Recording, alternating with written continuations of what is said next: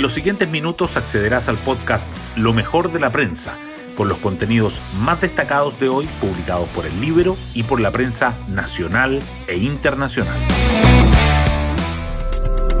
Muy buenos días, soy Pía Orellana y hoy es lunes 15 de mayo del 2023. El Partido Republicano sigue cosechando los frutos de la elección de consejeros constitucionales. De acuerdo con la encuesta Academ, la imagen positiva del fundador de la tienda, José Antonio Cast, escaló hasta el 54%, su nivel más alto desde 2018. Asimismo, para el 86% de los consultados, la gran noticia de las elecciones del domingo pasado fue el triunfo del Partido Republicano. En la vereda contraria, el 56% cree que el principal perdedor de la jornada electoral fue el gobierno del presidente Boric.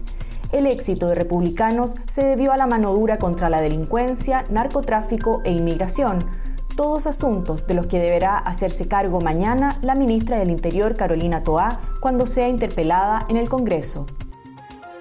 Hoy destacamos de la prensa dos leyes despachadas y 11 proyectos por ingresar es el balance de la agenda prioritaria en seguridad. A un día de la interpelación a la ministra Toá, el presidente del Senado, Juan Antonio Coloma, valoró el avance de las iniciativas que están en trámite en el Congreso, pero se expresó preocupado por las propuestas comprometidas por el gobierno que todavía no ingresan al Parlamento.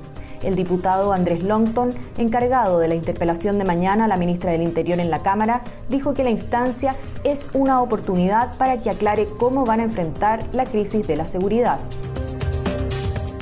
aumentan expulsiones judiciales de extranjeros en el último año, marcadas por casos de drogas y robos violentos. Según registros del Poder Judicial, este tipo de expulsiones se incrementaron de 751 en 2021 a 1.220 en 2022. Si bien se ordenó que los condenados fueran enviados a sus países de origen, algunos permanecen recluidos en cárceles chilenas a la espera de que la expulsión se concrete. PDI advierte que ganancias por delitos informáticos estarían alcanzando a los del narcotráfico. Según la Jefatura Nacional de Cibercrimen de la PDI, los casos investigados subieron 61% entre 2021 y 2022. Universidades anticipan cambios ante irrupción del chat GPT. Académicos chilenos y extranjeros que participaron en el Encuentro Mundial de Rectores en España coinciden en que la inteligencia artificial es una oportunidad, pero que se debe actuar ahora. Y recuerdan que el foco es que los alumnos aprendan a pensar y discernir el monto promedio de las pensiones autofinanciadas de los nuevos jubilados se redujo 26%.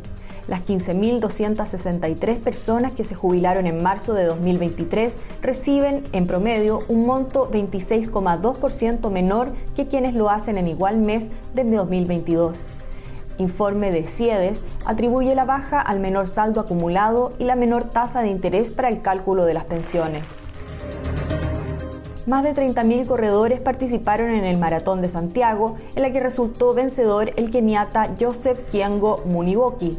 Por segundo año consecutivo, la actividad coincidió con el Día de la Madre, generando congestión vehicular en diferentes puntos de la capital. En el fútbol, la Universidad Católica goleó 4 a 1 en su visita a Copiapó y logró su primer triunfo desde marzo. Huachipato derrotó 2 a 0 a Ñublense, Coquimbo venció 2 a 1 en La Calera y Palestino ganó 1 a 0 en Curicó. Hoy Universidad de Chile chocará con Cobresal. Muere Fernando González, el maestro del teatro chileno, el impulsor de la Escuela de Teatro Itinerante y exdirector del Teatro Nacional Chileno, falleció la tarde del sábado a los 84 años. Y así llegamos al final de este podcast donde revisamos lo mejor de la prensa. Espero que tengan un muy buen inicio de semana.